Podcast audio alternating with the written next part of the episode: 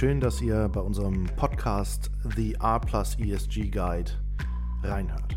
Wir wollen mit unseren Inhalten und Interviews dazu inspirieren, das volle Potenzial von ESG und Resilienz auszuschöpfen. Im Fokus stehen Themen wie Resilienz, Umwelt, Soziales und Good Governance. Der Podcast richtet sich insbesondere an Unternehmerinnen und Führungskräfte sowie alle, die sich für nachhaltiges und verantwortungsvolles Wirtschaften und Resilienz interessieren. Viel Spaß beim Zuhören.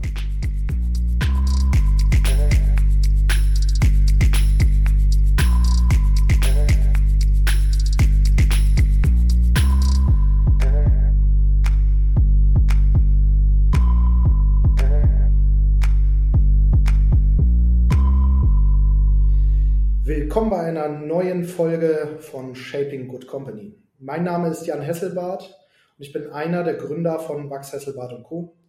In dieser Episode von die Metaebene von Resilienz, das wollen wir nämlich besprechen. Was bedeutet Resilienz für Technologie, für künstliche Intelligenz, Gesellschaft, Algorithmen, all diese Themen sprechen wir heute mit Fabian Westerheide. Und zwar über die Bedeutung von Resilienz in Bezug auf künstliche Intelligenz und andersrum.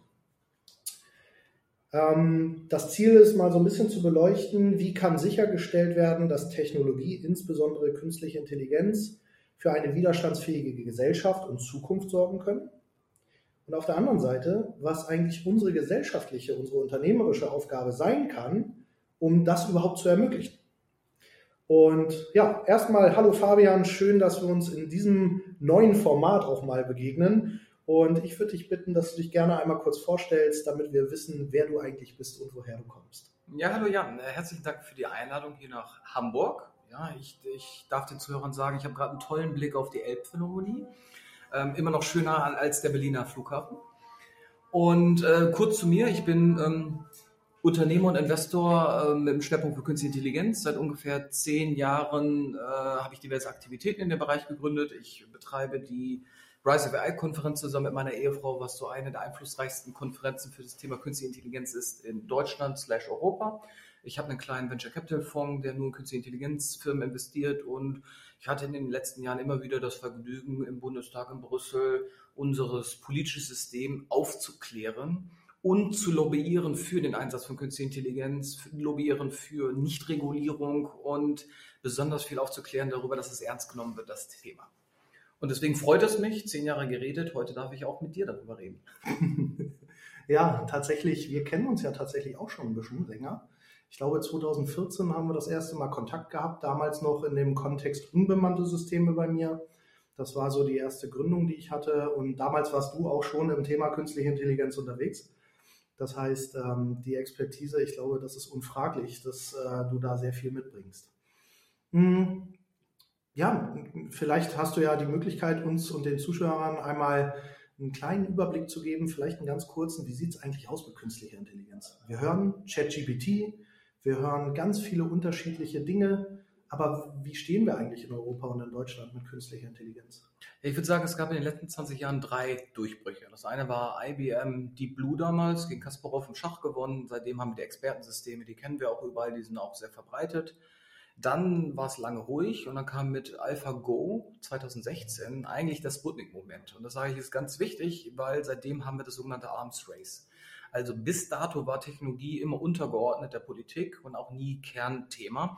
Und 2016 haben die Chinesen begriffen, wow, hier ist etwas Großartiges entstanden, was auch stimmt, nämlich das ganze Deep Learning, also der Zeitpunkt, wo die Maschinen gelernt haben, sich selbst zu verbessern, selber zu lernen und da haben die Chinesen massiv Geld in, in, die Hand genommen. Also nur mal als Beispiel, 130 Milliarden ausgeschrieben, ähm, riesige ganze Städte gebaut. Ich war mehrmals da, habe es mir angeguckt, ähm, Funding für die Startups, ganz viele Professuren, Bildung. In den Jahren sind die Chinesen übrigens die Nummer eins geworden in der Anzahl von Papers, die publiziert wurden im Bereich KI. Also von null, unbekannt zu Nummer eins. Mehr als die Amerikaner und Deutschen und Europäer zusammen. Nicht in der Qualität, aber in der Quantität. Und das ist einfach mal massiv nach vorne. Dann haben die Amis nachgezogen und haben gesagt, oh, wir nehmen das Thema auch übrigens ernst äh, in Richtung DARPA und Funding etc. Unter Trump wurde es dann wieder vernachlässigt, aber Obama und Biden haben es vorangetrieben. Ja, und die Europäer sind so spät aufgewacht und versuchen es auf die harte Art der Regulierung. Ähm, und die Deutschen haben es auch irgendwann ernst genommen, gesagt, ja, wir haben eine KI-Strategie, haben die gemacht, aber es ist eine Realität. Chinesen ganz viel Geld, sehr Ernsthaftigkeit, die Amerikaner ungeheuer innovativ unterwegs und die Europäer haben viel Geld zur Verfügung gestellt und es noch nicht mal abgerufen verteilt. Also gerade deutsche Regierung hat unter Merkel gesagt, 5 Milliarden für KI.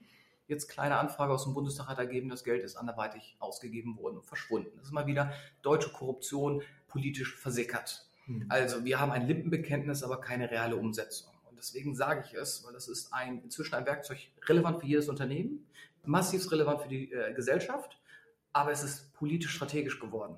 Und die Chinesen nehmen es ernst, die Amerikaner nehmen es ernst und die Europäer gehen den europäischen Weg. Da können wir gleich noch im Detail darüber diskutieren, aber für mich ist das die Schlüsseltechnologie, die unseren Wohlstand und unsere Wehrhaftigkeit der nächsten Generationen entweder aufbaut, verteidigt oder manifestiert. Und wir nehmen es noch nicht ernst genug. Und deswegen freue ich mich darüber, dass wir heute auch darüber mal wieder in Ruhe reden können. Mhm. Also ich habe das ja auch verfolgt und ich sehe so ganz viele Parallelen zu dem Thema unbemannte Systeme auch. Das war ja so 2010 beginnt im Grunde mit einem Boom 2014 dieses aufstrebende Thema, auch in Verbindung immer mit künstlicher Intelligenz. Und auch da war es so, dass wir eigentlich technologisch in Deutschland super waren, aber irgendwie ähm, in der Politik die Traute nicht da war, ähm, tatsächlich voranzugehen und zu sagen, wir machen das jetzt. Und das nehme ich bei künstlicher Intelligenz auch wahr, oder? Wir haben so viel Talent verloren. Also ähm, DeepMind, großartige Firma. Äh, Google hat die gekauft für 500 Millionen und hat 1000 Leute danach eingestellt und ist der Kern von ganz vielen bei Google. Ähm, primär deutsche Doktoranden. Hm. Ähm, OpenAI drüben, ja, also die ChatGDP-Betreiber und Co. Ganz viele Deutsche, Exildeutsche in Silicon Valley drin. Also wir exportieren wunderbar unsere Talente, aber wir kriegen nicht ansatzweise dieselbe Datenfreigabe, Regulationsrahmen und Kapital hier im deutschen Markt. Ergo, die guten Leute sind alle weg. Mhm. Die holen wir jetzt nach und nach zurück, aber die kommen nur zurück aus Idealismus. Ich kenne viele Exildeutsche, die zurückgekommen sind aus dem KI-Bereich und die gesagt haben, weißt du was, für meine Kinder mache ich das hier, für meine Heimat mache ich das hier, aber alles andere läuft nicht. Mhm. Und das ist so schade, weil ähm, jetzt kommen wir mal auf diesen Punkt von Resilienz, den wir da mal ein bisschen mit einbauen wollen. Denn ähm, wir sind ja relativ viel auch in dem Bereich der Resilienz unterwegs. Also wie können eigentlich Gesellschaften, Organisationen und Personen und per persönlich irgendwie Menschen halt ähm, Veränderungen, die kritisch sind, im Markt widerstehen, also die Widerstandsfähigkeit überhaupt zu stärken. Und ähm, morgen, heute ist der 23. Februar, heute haben wir, nehmen wir auf und morgen jährt sich quasi der Kriegsbeginn in der Ukraine, zwischen der Ukraine und Russland. Und ähm, dieser, ja, dieses Ereignis hat ja natürlich dafür gesorgt, dass wir über Resilienz mal ganz anders nachdenken müssen. Über eine vielleicht auch wieder technologische Lokalisierung, also ein, ein Nachhausekommen wieder von Technologie. Ähm, dieser Wettstreit von China, USA und Europa als Märkten für künstliche Intelligenz. Ich äh, nehme wahr, dass das ein großes Thema ist, dass wir da eher an dritter Stelle stehen und äh, China und die USA quasi den Run auf den ersten Platz machen gerade und dadurch ganz, ganz viel zugekauft werden muss hier in Deutschland. Wie nimmst du das wahr? Also nehmen wir mal das Beispiel ChatGDP, mhm. ja, weil das ist so ein sogenanntes Foundation-Modell, das heißt OpenAI hat mit sehr viel Geld, übrigens privates Geld, ja, Peter Thiel und äh, Mark Zuckerberg und Co. haben da schon sehr früh investiert, ähm, ein Modell gebaut, das ungeheuer gutes Sprachverständnis hat und Sprachausgabe. Also das ist brillant. Ich meine, nicht umsonst schreiben Schüler ihre Arbeiten heutzutage damit. Und ich habe heute gelesen, es gibt heute äh, aktuell schon 250 Bücher auf Amazon, die letzte Woche erschienen sind, alle mit ChatGDP als Co-Autor angegeben. Also nur mal das, Dunkelziffer ist wahrscheinlich zehnfach höher. Ungeheure geniales Tool. So, was ist passiert? Ist draußen, läuft amerikanische Software. Wir benutzen die hier jetzt gerade, ja, inoffiziell wahrscheinlich. Und die ganzen Werte da drin, die Daten da drin, sind alle amerikanisiert. Also deren Wertesystem, wie sie es wollen. Zum Beispiel, das System kann ich nicht beleidigen, es ist relativ prüde, hat aber kein Problem im Militär. Ja, so deren kulturelle Schwingung. Die Chinesen haben das verstanden, haben massiv investiert in eigene Modelle, damit sie ihre Kultur in diesen Modellen widerspiegeln können. Wir wollen jetzt also auch so ein Modell haben, damit wir es in den Schulen benutzen, um Noten zu vergeben, ja, um Ärzte Diagnosen erstellen zu können, Einlassverfahren äh, zu Prüfungen zu machen. Dafür sind diese Tools großartig. Da wir aber keine europäischen Modelle haben, sind wir abhängig gerade von den amerikanischen Modellen. Und wenn die einfach sagen, wollen wir nicht mehr geben, ist das ein Knopfdruck und alles liegt flach. Also wir sind technologisch massiv abhängig. Wir könnten jetzt sagen, wir benutzen diese Werkzeuge nicht, aber dann sind wir auch abhängig wegen Mangel an Produktivität und Wissen etc. Ähm, wir sind also gerade total äh, gefangen. Und aus meiner Sicht gibt es nur die Möglichkeit, wir benutzen erstmal die amerikanischen Modelle und haben aber schon das strategische Ziel, sie durch europäische Modelle zu ersetzen. Und das plädiere ich seit zehn Jahren, weil in der KI steckt unsere Moral und unser Gesetztext ist drin. Das ist alles drin. Weil die KI, die KI trifft ja autonome Entscheidungen. Sie gibt ja mit einer extremen Zuversicht an, was ein wissenschaftliches Paper, was von ihr geschrieben wurde oder eine Entscheidung, die du treffen solltest, etc. Und wenn da nicht unsere Werte drin sind und unsere Gesetze drin sind, dann ist diese Blackbox amerikanisch-chinesisch. Und ich weiß nicht, ob du darauf vertrauen möchtest, dass das Auto später selbstfahrend äh, amerikanisch entscheidet oder chinesisch entscheidet oder vielleicht eine deutsche Variante drin hat. Und das zieht sich gerade durch alle Bereiche durch. Und ChatGDP ist einfach ein mega, mega geiles Thema, weil es halt auf einmal Endkonsumenten trifft, weil es jeder benutzt. Jeder benutzt es. Und die alle benutzen gerade etwas basierend auf einem amerikanischen Wertesystem. Das heißt, die Amerikaner finden das super, weil sie dadurch imperialistisch gerade den kompletten Markt weltweit mit ihrem Wertesystem technologisch dominieren und aufrollen. Aber wo ist die da die Zukunft? Akzeptieren wir, dass wir der, ähm, der Lakai der Amerikaner sind? Okay. Oder sind wir resilient genug und bauen eigene Systeme auf, die wir selber steuern und wo wir auch, da kommen wir gleich zu, Data Poisoning etc., wie kann ich KI zerstören, wie kann ich KI wehrhaft machen? Das kann ich gerade alles nicht. Ich kaufe sie gerade aus den USA ein, die Technologie. Und zwar noch schlimmer als vorher. Also wenn ich das so höre, dann äh, sehe ich da, ich, ich versuche immer so Bilder zu schaffen, für mich selber auch, damit ich mir einfach was vor Augen führen kann.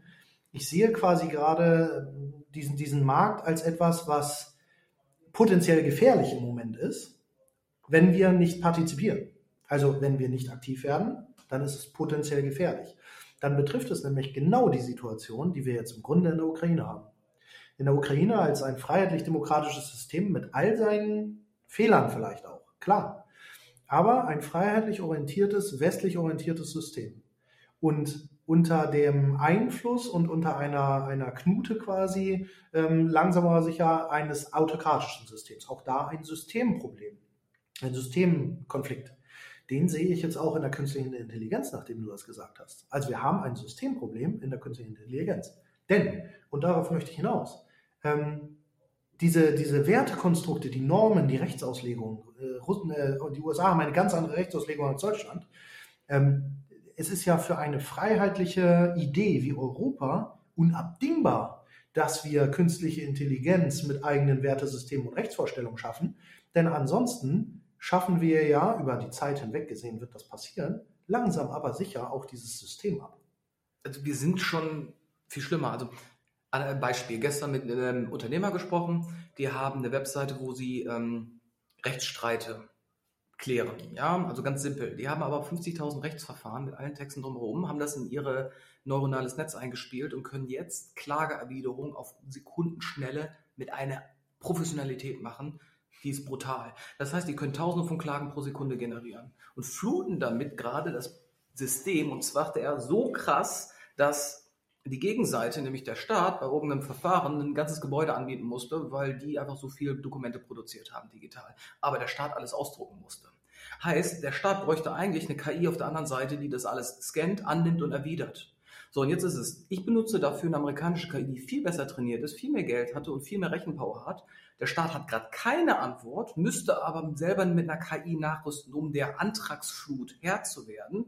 Und bei aktuellem Status müsste er entweder eine schlechte deutsche Lösung kaufen, die langsamer ist und verliert, oder auch wieder die amerikanische Lösung verwenden.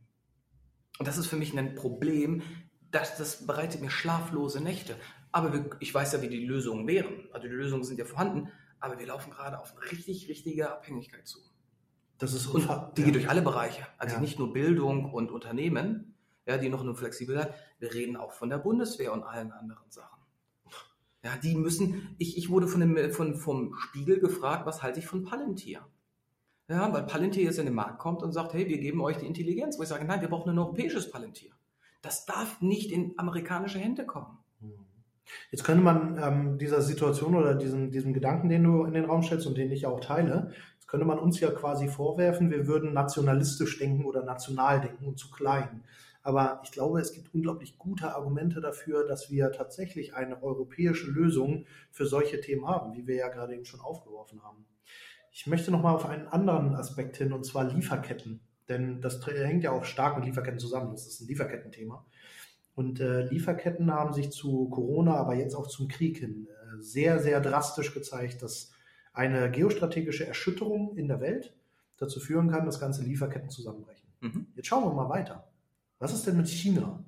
China ist auch ein gänzlich anderes System. Es äh, ist kein freiheitlich-demokratisches, da brauchen wir, glaube ich, nicht drüber reden. Und wir stehen ja in einem zumindest wirtschaftlichen Wettstreit mit diesem System China. Und du hattest ja anfangs erwähnt, dass China im Bereich der künstlichen Intelligenz schon sehr viel einsetzt und am Ende des Tages ist der Wettlauf Amerika-China ähm, relevant. Was wäre denn, wenn China gewinnt? Was würde dann passieren? Ha, ich habe ein schönes T-Shirt, das sagt, äh, 1984 uh, äh, was not supposed to be an instruction manual. Ähm, was wir in China gerade haben, ist gelebte Dystopie. Hm. Gleichzeitig mit einer strategischen Genialität, die ich respektiere. Und ich sage Ihnen, den Europäern immer, wir müssen uns mehr an China orientieren und lernen, weil sie schaffen es, massivst Geld zur Verfügung zu stellen, damit jeder Gründer und Startup da draußen erstmal losmacht. Also die ersten 10 Millionen sind für Startups kein Problem, um loszulegen. Zweitens haben die Chinesen äh, so eine digitale Festung drumherum gebaut, dass du dich relativ gut in deinem Binnenmarkt entwickeln kannst, ohne Konkurrenz zu befürchten. Vergleich, in Deutschland kenne ich nur zwei Firmen, die mehr als 20 Millionen für KIs bisher an Geld gekriegt haben. Nur zwei Stück. In China sind es Tausende. Zweitens, ähm, wenn in Deutschland eine Firma erfolgreich ist, wird die relativ schnell von Amerikanern gekauft. Also wir haben gar keine Verteidigungsmechanismen. Also entweder der amerikanische ähm, Wettbewerber kommt auf den Markt mit viel, viel, viel mehr Geld und wir reden von Faktor 100 im Mittelwert, 100 mal mehr Geld. Kurzum, die kaufen alles weg, was ihnen strategisch irgendwie gefährlich wird. Ähm, so, dann machen die Chinesen sehr gut, dass sie Industriepolitik machen. Sie sind ehrlich und sagen, okay, ich möchte, dass Baidu sich darauf konzentriert, Alibaba hier darauf konzentriert. Ich möchte, dass ihr stark und mächtig werdet, aber wir gucken trotzdem bei euch drauf. Wir haben gar keine starken Unternehmen hochkommen lassen. Und dann versucht die EU ja immer durch ihren Föderalismus zu sagen, nee, wir brauchen eine französische und hier eine deutsche und das. Das funktioniert von vorne bis hinten nicht. Also die EU macht zum Beispiel das Horizont 2020 Projekt, haben, glaube ich, 20 Milliarden investiert. Auf so viele Projekte dass nicht einer too big to fail wurde. Also wir, wir machen ganz, ganz, ganz viel in die Masse, aber gehen nicht in die Eliten- und Spitzenförderung. Und KI ist eine Spitze. KI ist die Speerspitze von allem. Ganz oben drauf. Ja, du brauchst, wir müssen drüber reden, du brauchst erst Daten und Analyse und alles darunter. Aber KI kommt erst am Ende, auch für Unternehmen in ihrer Kultur. Aber wer die KI beherrscht, beherrscht die ganze Wertschöpfungskette darunter. Und die Chinesen wissen, dass sie haben ein geschlossenes System und lassen ihre Firmen erst raus, wenn sie groß genug sind, sich durchzusetzen. Und unter uns, Alibaba geht seit Jahren schon rum zu den ganzen Mittelständlern sagt, guck mal, du kriegst die Cloud für kostenlos, wir managen deine Daten, du kriegst das alles frei, aber wir lesen es mit, wir kontrollieren es mit. Und durch die Sil Sil hier Silk Road Initiative kaufen sie sich physisch ein in die ganzen Infrastrukturthemen. Und ich sage immer, Hardware ist das trojanische Pferd für Software. Du gewinnst die Bedeutung über das Volk und alles über die Software. Jetzt spielen wir es weiter. In China gibt es den sogenannten Social Score, der in Echtzeit dich belohnt als guter Bürger oder bestraft. Also wer sich regelmäßig äh, gut verhält, kriegt Punkte und dann darf er eher reisen, kriegt mehr Gehalt, wird beim Dating bevorzugt, kriegt bessere Kredite, bessere Wohnungen. Wer bestraft wird, weil er Kaugummis daneben spuckt, seine Rechnung nicht pünktlich bezahlt oder kritisch im Staats, über den Staat schreibt, der wird abgestraft, solange bis im Internierungslager landen. So, finde ich jetzt nicht irgendwie vorbildlich für uns, aber ich sage, das kommt so oder so. Ich sage, wenn wir es in Europa machen, machen wir es, aber bitte so transparent, dass ich einen Rechtsweg habe, einzuklagen, wie die Daten zustande kommen. Aber es kommt so oder so. Ich sage, das ist der Trend, lass uns den proaktiv steuern und rechtzeitig ummünzen, bevor irgendein Land wie Ungarn zum Beispiel sagt, oh, ich habe jetzt einfach mal die, Amerika die chinesische Software genommen, um mein Volk besser zu kontrollieren. Übrigens in China, was KI ja macht, ist, wenn ich dir eine Nachricht schreibe, ändert das System in Echtzeit die Worte um, wenn sie nicht passen. Also wir wissen ja ganz genau, Tiam Square Massaker funktioniert nicht. In China wird das jetzt ausgestrahlt und ausgeblendet so ungefähr. Hier können wir drüber reden. Du kannst das Wort weder googeln noch schreiben, weil der Autokorrekt-Modus es sofort umwandelt. Oder weil die Firewall so gut ist, es kommt beim Kunden oder beim End gar nicht an. Chinesen sind so entspannt, dass sie sagen, alles unter, unter 100.000 Menschen ist keine kritische Masse und ignorieren wir ab 100.000 wird es erst staatlich verfolgt. Wenn wir 100.000 Leute hier auf der Straße haben, wiederum ganz andere Sachen.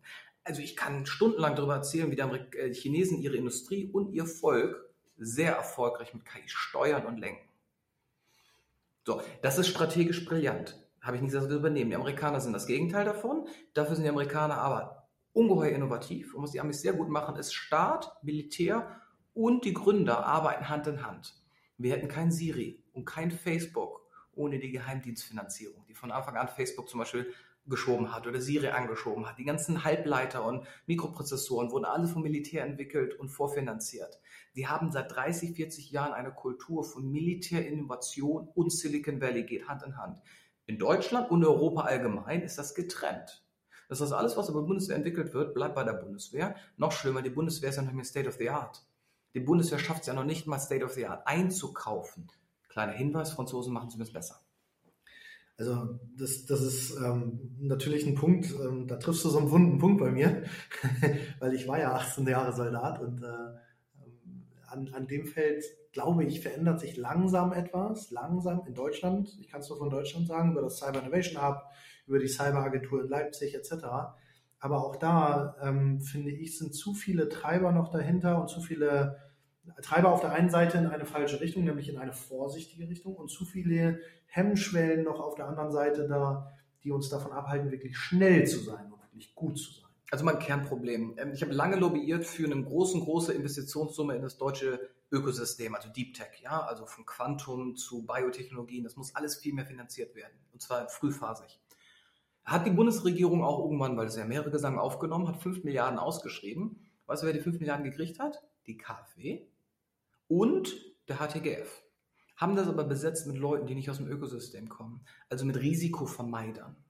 Und zwar im schlimmsten Fall. Wir reden von Risikokapital, das ausgegeben wird von Leuten, die keine Risiken eingehen wollen.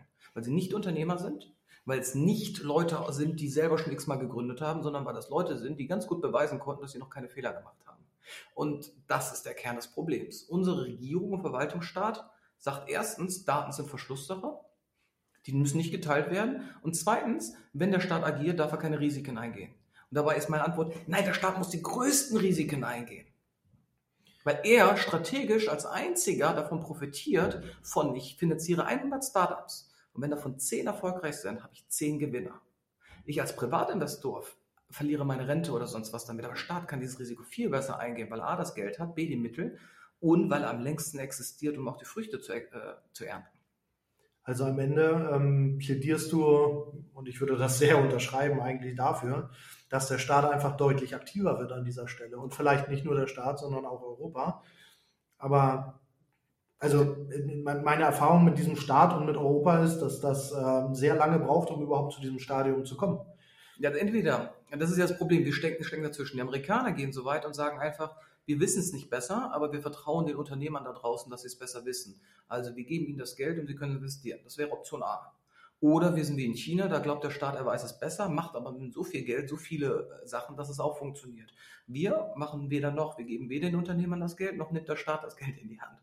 Kurzum, wir glauben immer, der Markt reguliert dasselbe. Aber die Realität ist, so eine KI wie ChatGDP zu trainieren, kostet 10 Milliarden Euro. Und fünf bis sechs Jahre. Wenn wir heute erst damit anfangen, sind wir in sechs Jahren soweit.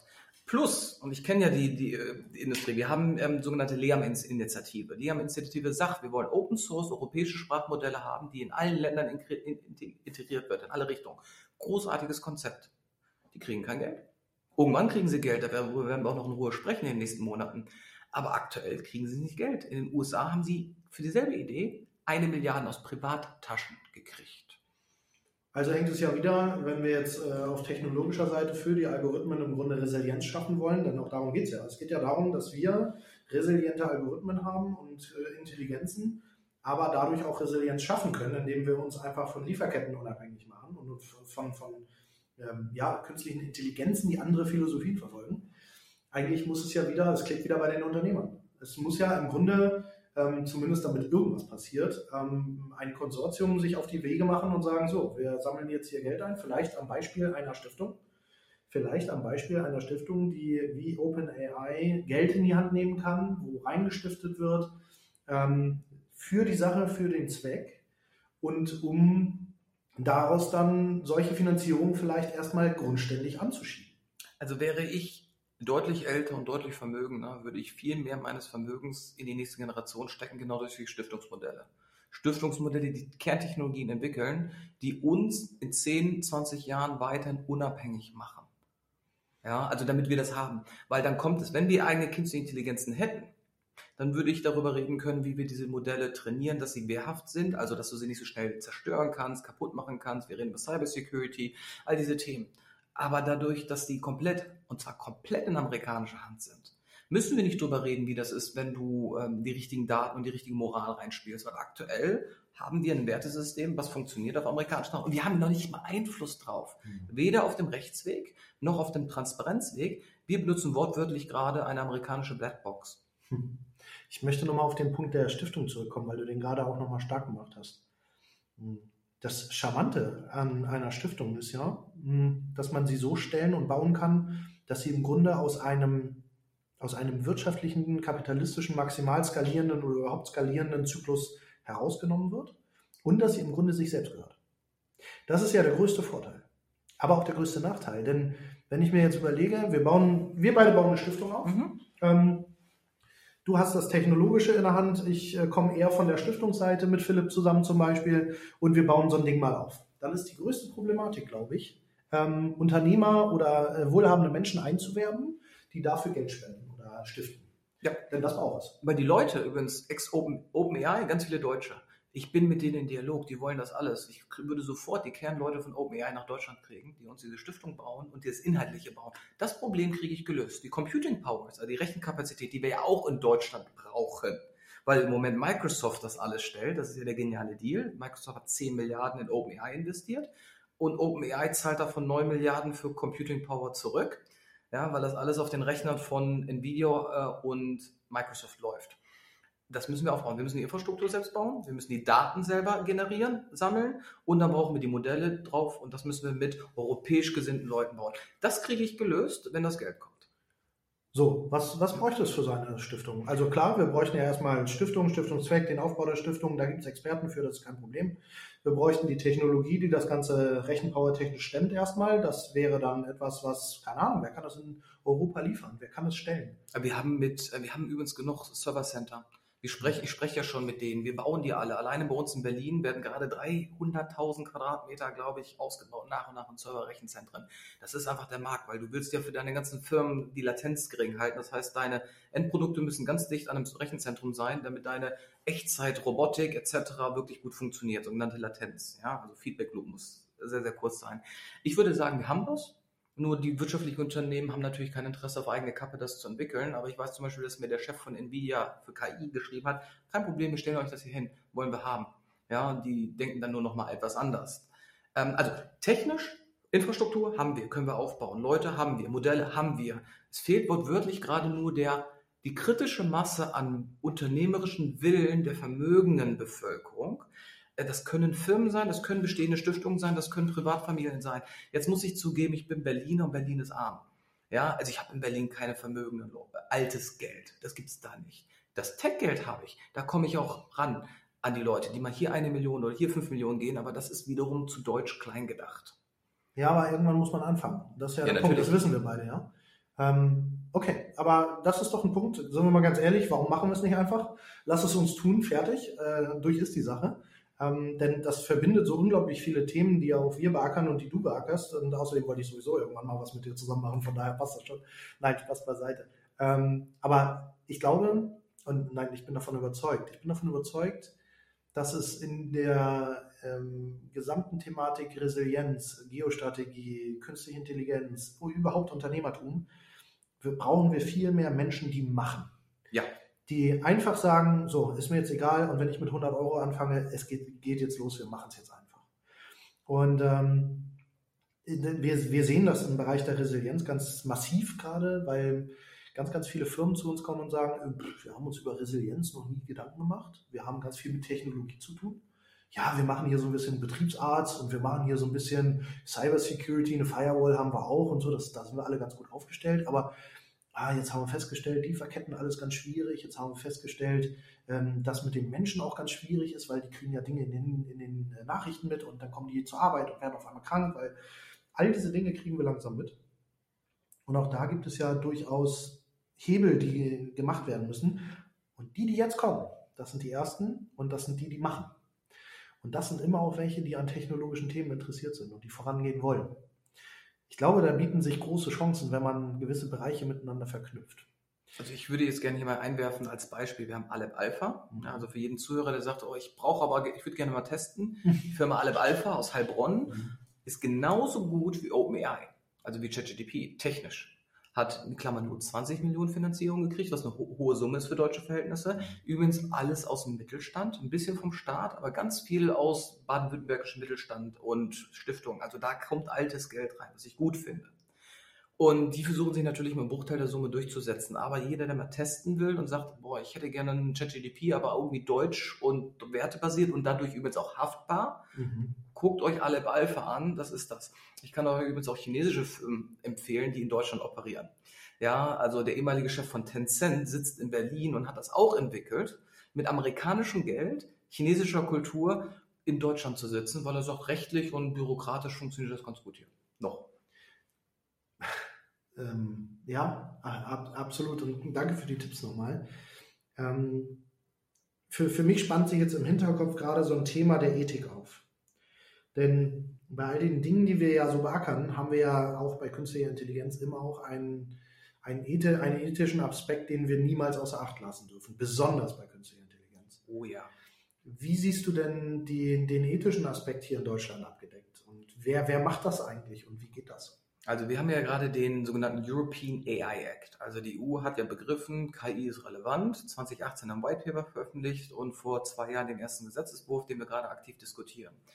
Äh, wir sind in Deutschland und in Europa überstreng, was Ethik und Moral angeht. Also wir diskutieren immer erst die Moral und nicht die technische Umsetzbarkeit, bevor wir es machen. Die Amerikaner bauen jetzt das System und machen hinterher die Ethik.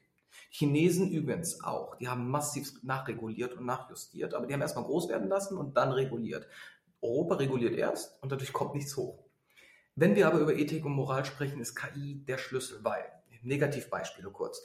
Ähm, Google hat ähm, eine KI benutzt, um ihre Einstellungsverfahren zu beschleunigen. Funktioniert super und hat aufgrund der historischen Daten das System lernen lassen. Das System hat dadurch gelernt, dass äh, Google fast keine Frauen einstellt und hat einfach mal alle Frauen rausgeschmissen aus dem Prozess. Obwohl der KI beigebracht wurde, nicht das Geschlecht zu nehmen, weil das wurde neutralisiert, hat die KI sich das selbst beigebracht aufgrund der Motivationsschreiben und der Formulierung. Man hat festgestellt, ah, Frauen, und das hat man hinterher gesagt, waren Frauen, hat auch gesagt, okay, dieser Prozentsatz der Bewerber schreibt zu weich oder aus irgendwelchen Schlüsselwörtern und hat die alle aussortiert und hinterher kam raus, fast nur Frauen rausgenommen.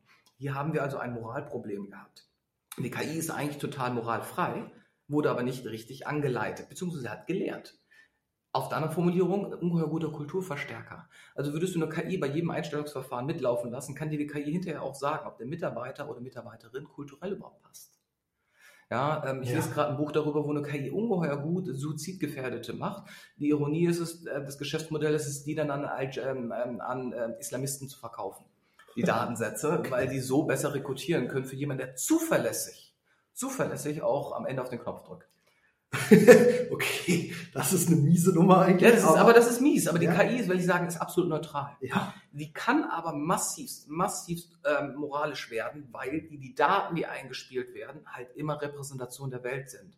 Das ist, was ich sage. Eine chinesische KI wird immer chinesisch denken am Ende. Eine amerikanische KI wird im Militär, im Auto, im Rechtssystem immer amerikanisch denken, weil es von Amerikanern trainiert wurde, mit amerikanischen Daten im amerikanischen Rechtsrahmen.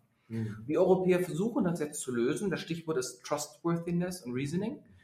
Aber wir haben es nicht gelöst. Und da sage ich auch wieder, warum haben wir es nicht gelöst? Ja, weil von vorne bis hinten das Geld und der Wille fehlt. Das Geld ist da. Es fließt leider nur, ich gucke jetzt wieder auf die Elbphilharmonie, ja, das fließt leider in Beton ja. und nicht in digitale Daten. Aber die Zukunft sind nicht Beton. Die ja. Zukunft sind Daten und die Zukunft ist digital. Und wenn du sagst, was ist, wenn die Amerik Chinesen gewinnen? Ähm, ehrlich gesagt, dann gehe ich in den Widerstand. Ja, also dann sind wir beide, die die Drohnen abschießen, die uns überwachen, weil die werden nie physisch hier sein, aber sie werden, es fängt einfach damit an, dass sich nach und nach durch unsere Häfen fressen und einfach unsere Lieferketten steuern. Und die Lieferketten in, äh, zum Beispiel jetzt nehmen wir hier Griechenland an, mhm. ja, da, dort wird die Software schon entscheiden, welcher, äh, dass der chinesische Frachter viel eher schneller abgeliefert wird als der nicht chinesische Frachter. Das ist ähm, brutal brutal, wenn man das durchdenkt, was das wirklich bedeutet. Weil durch KI kriege ich meine Lieferkette schneller, effizienter und auch ESG-konform hin. Kriege ich alles hin. Aber im Moment benutze ich nicht chinesische KI oder chinesische, amerikanische KI. Ich weiß, dass ich mich hier wiederholen muss, aber ich bin da sehr, sehr frustriert, weil ich in Deutschland nicht lebe, weil es die Zukunft ist, sondern wir sind Freilichtmuseum. Ja? Ich lebe hier und kämpfe dafür, dass wir nicht aufgeben und weitermachen. Mhm. Weil aufgeben ist doch keine Option. Aufgeben war noch nie die Option. Ist es nicht. Wir, wir strecken nicht. Wir, wir, kämpfen so lange weiter, bis wir nicht mehr können. Für mich ähm, mündet das alles in so einen, so einen kleinen Appell, und zwar an uns Unternehmer und Unternehmerinnen. Ähm, und zwar ein ganz einfacher Appell, nämlich kommt ins Machen, kommt zusammen, engagiert euch, ähm, schaut euch an, welche künstliche Intelligenz ihr nutzt und nutzen wollt. Investiert in äh, zum Beispiel eine zukünftige Stiftung für künstliche Intelligenz in Deutschland, die solche Themen beackert. Zum Beispiel äh, engagiert euch ähm, politisch an dem Thema vielleicht sogar, denn es ist unglaublich notwendig und wir werden es sehen. Es, wir sehen es in unserem Alltag. Wir sind ähm, wir sind ein junges Unternehmen, aber wir nutzen jetzt schon so viele Tools, die mit künstlicher Intelligenz befeuert werden, dass es nur so kracht. Und wenn ich mir jetzt überlege, nach unserem Gespräch, wenn ich mir jetzt so überlege, was da für Werte einfließen, dann muss ich mir sagen, ich fände es auch gut, wenn wir hier in Deutschland etwas hätten, was europäische, freiheitlich-demokratische Werte widerspiegelt. Und wenn wir hier eine Kultur des Investments hätten in eine solche Schlüsseltechnologie, die wirklich unabdingbar sein wird. So, jetzt möchte ich was Positives nennen, weil, wie gesagt, Hamburg. Und ich habe in Hamburg hier Freunde, die als Vorbild das machen, was wir brauchen. Ja, das ist ähm, der Ragnar Kruse und die Petra Vorsteher. Und die sind beide Unternehmer, haben 20 Jahre in Silicon Valley gelebt, ihre Firmen verkauft und sind aus, wie nennt man es mal, Idealismus, Patriotismus, wie so zurückgekommen, also Exil-Deutsche. Und sind jetzt hier Gründer seit vier Jahren vom AI Fund, AI Hamburg, AI Startup Hub ähm, bauen ein riesiges KI-Netzwerk für Hamburg auf und vernetzen das natürlich auch in die ganzen Unternehmen. Das heißt, die treiben voran, dass wir genug Startups in Hamburg haben, dass das auch rechtzeitig in dem Dialog ist mit den ganzen deutschen beziehungsweise wir sind ja maritim hier in Hamburg, dass die auch bei den ganzen Reedereien direkt drin kommen, dass die kommen. Du brauchst immer so diesen Mittelsmann, ja, den Unternehmer, der dem Startup sagt, jetzt sprichst du mal hier mit dem CEO von der Hafenbehörde so ungefähr, um denen zu zeigen, was du alles kannst. Und die machen das im Kleinen sehr erfolgreich und sehr gut aber eigenes Geld erstmal reingesteckt. Hm. Und die sind natürlich auch beratend unterwegs. Deswegen sage ich immer als Aufhänger, wer sich zum Thema KI in Hamburg beschäftigen will, ey, Hamburg, habt ihr einen guten Hub hier? Besser übrigens als andere Städte. Ja, muss ich sagen, funktioniert hier ganz gut. Auch mit ARIC und Co. im Bereich Quantum. Hamburg als Stadt selber ist übrigens äh, besser aufgestellt als andere, übrigens unter uns auch besser aufgestellt als Berlin, was das zum Beispiel angeht.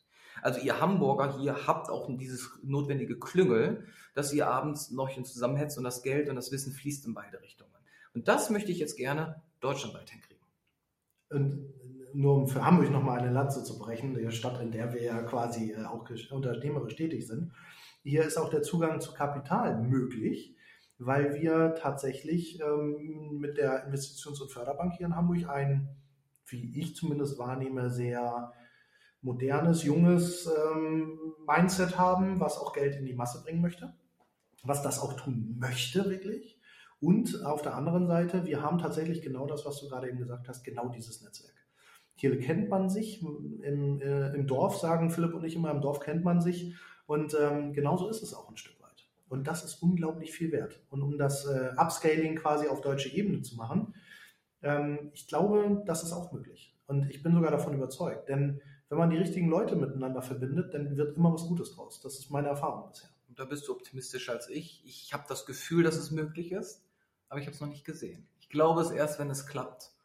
Und ähm, alle, es ist ja der Frustration. Wir haben alles da. Wir haben die Infrastruktur. Wir haben die Forscher, wir haben das DFKI, wir haben Fraunhofer, wir haben Max Planck, wir haben die TUMs überall. Wir haben Top-Forscher, wir haben das Top-Know-how, wir haben die top ausgebildeten Leute, wir haben die Gründer, die Macher und wir haben die etablierte Industrie. Und die Werte. Ja, und wir haben die Wertekultur. Und das muss jetzt irgendwie nur noch zusammengesetzt werden. Und das ist diese Brücke, die ich versuche lange zu bauen, die du versuchst zu bauen aus verschiedenen Richtungen, dass die Old Economy und die New Economy sich irgendwann mal an den runden Tisch setzt und sagt, okay, die einen haben die Ideen und den Power und die Innovation und wir haben die Kontakte, das Kapital und die Ressourcen. Wie können wir das poolen? Denk und da ist die künstliche Intelligenz übrigens der perfekte Aufhänger, mhm. Weil dann reden wir nicht über Marktplätze und E-Commerce, es geht nicht mehr ums schnöde Geld, sondern es geht um die Zukunftssicherung unserer Kultur. Übrigens, alleine das Bild, unsere Kultur in eine KI reinzupacken und so für die nächsten Jahrhunderte zu bewahren, ist schön. Weil wenn wir jetzt nämlich durchspielen und wir nichts machen, dann schreiben in zehn Jahren alle unsere Kinder nur noch mit amerikanischen KIs ihre Hausaufgaben und lernen von amerikanischen KIs und dann haben die Amerikaner gewonnen. Voll. Ich, ich glaube, da, da, überschätzen wir die Innovationsfähigkeit des Bildungssektors in Deutschland, denn ich glaube, ähm, es wird, so ist es zumindest meine Wahrnehmung, im Bildungssektor gerade alles dafür getan, künstliche Intelligenz noch nicht mal anzugucken, sondern möglichst zu verhindern. Ja, aber die Schüler machen es, und zwar im Alter von acht schon. Ja, ich weiß. Die machen das und die sind besser als ich. Das ist so, als ob du Wikipedia verbieten willst. Ja, das, das ist ja das Spannende, was ich gerade sehe. Es, es, ich, wir führen so unglaublich viele äh, Gespräche auch aus dem Bildungssektor und in der Wissenschaft, wo es dann darum geht, eine Bachelorarbeit wird mit äh, künstlicher Intelligenz geschrieben. Da sage ich doch, super geil. Wenn da die Zitation richtig ist und der Mensch am Ende des Tages verstanden hat, wie er die künstliche Intelligenz trainiert, dann hat er für mich sogar viel mehr gelernt, als nur irgendeinen blöden Bachelor-Kram auf irgendein Papier zu schreiben. Vollkommen. Dann ist er zu, für die Zukunft viel besser aufgestellt. Und was ich so wahrnehme, ist, dass wir gerade im Bildungssektor ver ver versuchen zu verhindern und am liebsten Computer ist sowieso böses Zeug, abschaffen, nur noch mit äh, Kugelschreiber, gerne noch Kreide. Mit, Kreide, Kreide, oder hier mit Meißel und oh, Bildung ist so veraltet und eigentlich müsste auch das neu gemacht werden, aber man soll ja immer bei dem bleiben, was man, was man kann. Ich spiele mal, ich spule mal ganz kurz vor, weil wir haben einen, ähm, eine, eine Zeit, wo wir immer mehr, immer mehr Krisen haben. Wir sind ja in einer Krisenbeständigkeit, die immer exponentiell zunimmt. Also Stichworte Singularität, Beschleunigung von allem. Mhm. Und diese Komplexität nimmt zu A, kann uns nur noch äh, die Maschine helfen, die Komplexität zu reduzieren und zu begreifen. Wir werden nur eine äh, Kreislaufwirtschaft hinkriegen, wenn KIs das vorantreiben. Weil wir Menschen haben gar nicht mehr einen Überblick über all die Implikationen ja. von diesen Wertschöpfungsketten. Ja. Zweitens, ähm, ähm, oder einfach mal Beispiel. Ich habe eine Firma im, im, Portfolio gehabt, die konnte in Echtzeit dir ähm, ähm, Kriminalität vorhersagen. Die konnte dir sagen, wo du einen Porsche abstellst und in welcher Wahrscheinlichkeit er heute noch geklaut wird. Das haben die Unternehmen verkauft, die ihre Mitarbeiter ins Ausland geschickt haben, um zu sagen, wo sollst du eine Fabrik eröffnen, wo kannst du überhaupt deine Mitarbeiter noch hinschicken, wo ist das, weil die Komplexität so groß geworden ist, dass sie das nur auf ein schönes, ganz klare Heatmap runter reduzieren konnten. Mhm kannst du dir überlegen, was für Immobilienmarkt etc. das alles bedeutet. Mhm. Die Welt ist halt sehr komplex geworden. Wir brauchen die Maschinen dafür. Deswegen müssen wir da reingehen. Und ähm, wenn ich das vorspiele, ja, kommen wir gleich drauf, wie es in 100 Jahren aussehen könnte. Ich wollte gerade sagen, das wäre so eine Schlussfrage für uns beide, glaube ich, nochmal. Ich möchte mal auf den Punkt eingehen mit der Heatmap. Ähm, genau das machen wir ja quasi mündlich und analog. Wir versuchen im Rahmen von Führungskräfte und Organisationsentwicklung ja Menschen zum Beispiel interkulturelles Wissen oder geostrategisches Wissen mitzugeben. Denn auch mit einer vollumfänglich integrierten europäischen künstlichen Intelligenzlösung für alle Bereiche sind es trotzdem immer noch Menschen, die in vielen Fällen oh ja. handeln. Und die müssen aus unserer Sicht verstehen, worum es geht. Ein Beispiel, wir haben unglaublich viele Soldaten ausgebildet, die zum Beispiel nach Mali in den Irak gegangen sind, um dort ihren Dienst zu leisten.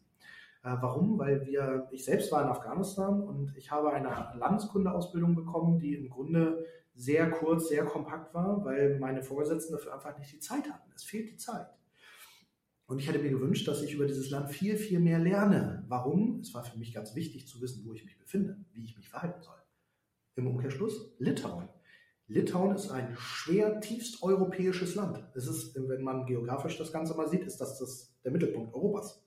Der liegt in Litauen. Das weiß auch kein Mensch. Litauen ist tief europäisch, westlich geprägt, immer eine starke Westbindung und vor allem eine Deutschlandbindung hat.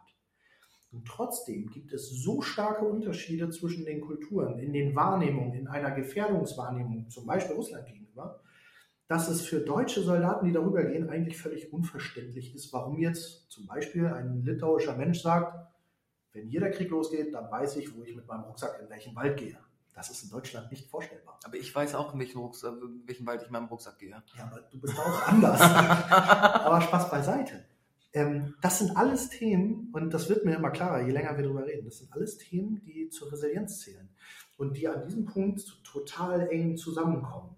Und ähm, nur als äh, klein, kleines Beispiel noch, wir schreiben gerade an einer Weiterentwicklung des ESG-Frameworks, weil wir festgestellt haben, ESG ist toll, ESG ist super, wenn man das umsetzt, ist das total klasse, aber es fehlt was, nämlich Resilienz.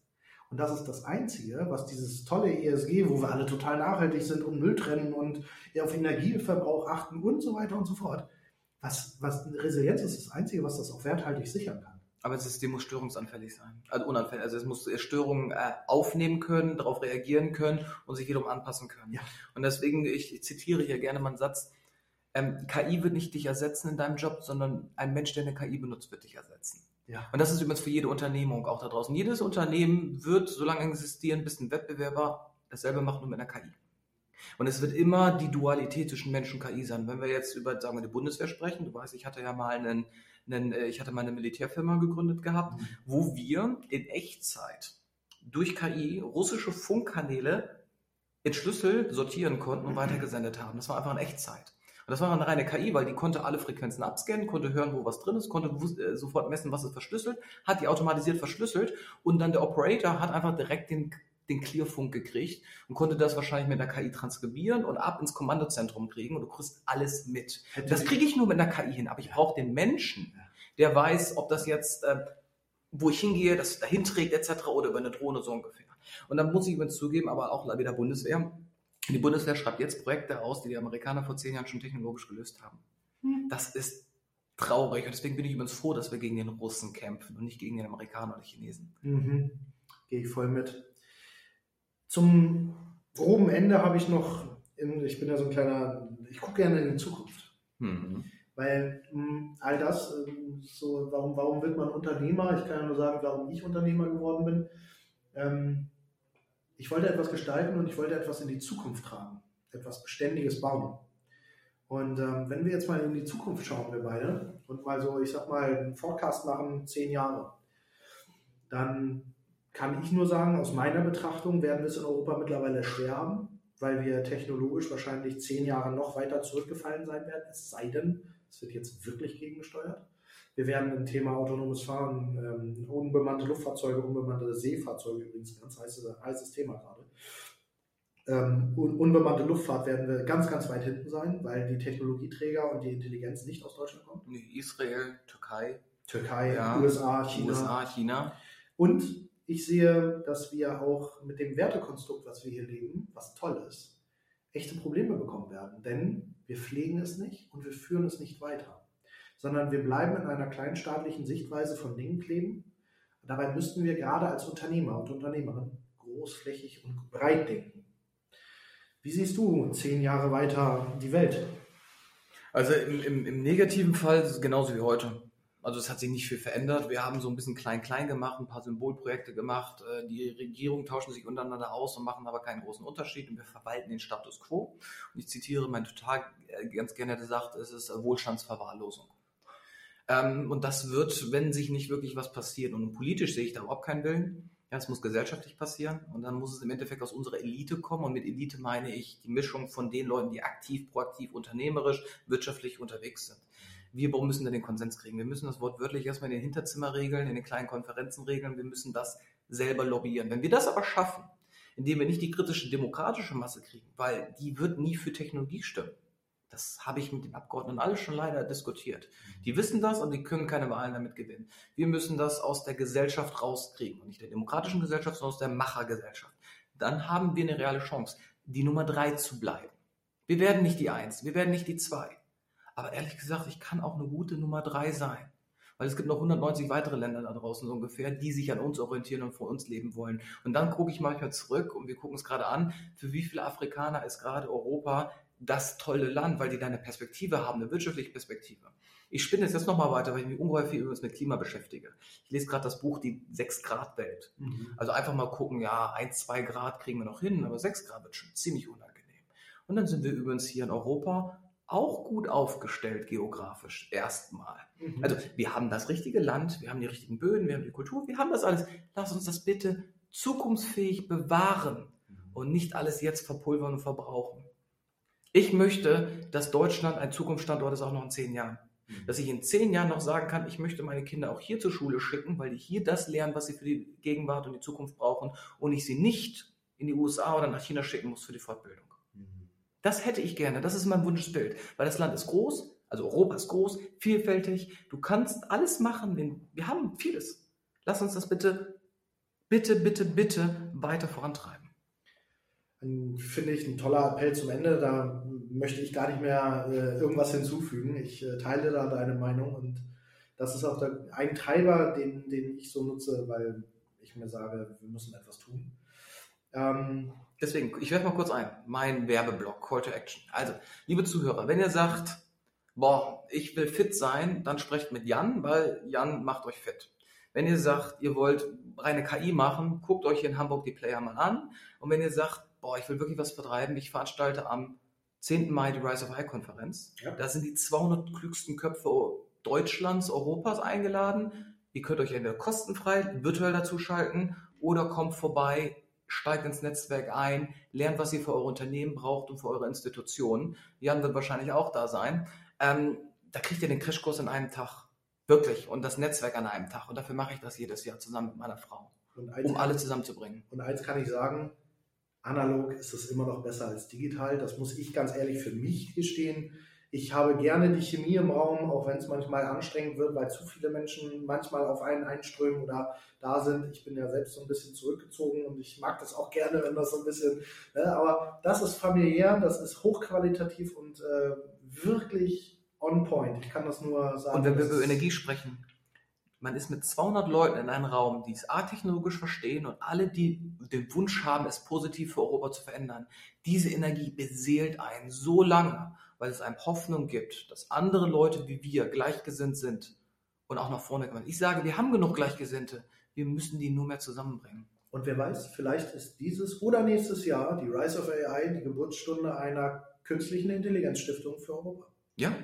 Wir werden es sehen. Fabian, herzlichen Dank für deine Zeit. Es ist immer, für mich ist es immer ein innerliches Fest, mit dir zu sprechen, weil ähm, es ist wirklich schön, weil wir uns verbinden ein paar Jahre und ein paar Dinge und das ist immer toll, mit dir zu reden. Und ich freue mich jetzt schon, wenn wir mal bei mir oben quasi in den Wald gehen oder bei dir in den Wald und einfach mal wieder so ein bisschen Zeit und Ruhe haben bei einem äh, guten Wein oder einem guten Wasser oder wie auch immer und uns einfach mal die Zeit und die Seele bauen lassen. So, und noch bin ich äh, optimistisch genug, der Rucksack bleibt zu Hause liegen. So machen wir es. Mein Lieber, ich danke dir sehr herzlich und äh, wir hören uns in einer der nächsten Folgen mit Sicherheit nochmal zu künstlicher Intelligenz und zwar mit äh, Felix Brossmann von äh, SCAT. Mit dem werden wir auch nochmal einmal sprechen und zwar sehr, sehr spezifisch über den Einsatz von künstlicher Intelligenz in ähm, äh, Organisations- und Personalentwicklungsfirmen, warum das wichtig ist, wieso das Impact hat.